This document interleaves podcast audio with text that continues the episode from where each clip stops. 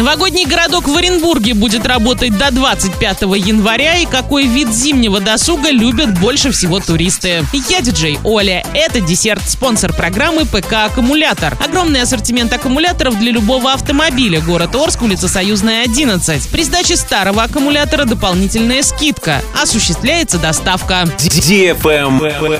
News. Глава Оренбурга Владимир Ильиных распорядился продлить работу новогоднего городка на площади имени Ленина до 25 января. Это связано с популярностью объекта у горожан и стабильной эпидемиологической обстановкой в городе. Другие новогодние елки начнут демонтировать с 14 января. Режим работы новогоднего парка останется прежним. В будние дни с 17 до 22 часов, в праздники и выходные с 12 до 22.00. Travel Guide. Российские туристы рассказали, какой вид зимнего досуга любят больше всего. Наибольшую радость им приносят прогулки по зимнему городу или лесу. Так ответила четверть путешественников. Примерно столько же туристов голосуют за активный отдых. Катание на коньках, лыжах, санках. Каждый пятый респондент, напротив, предпочитает лежать на диване и ничего не делать. Еще 13% опрошенных назвали любимым видом досуга в холодное время года просмотр фильмов и сериалов. Каждый десятый пользователь связывает зимний отдых с гастрономией. 6% стараются посетить друзей и родственников, а 2% рассказали, что расслабляются, играя в снежки и делая снеговиков. На этом все. Напоминаю тебе спонсор программы ПК «Аккумулятор».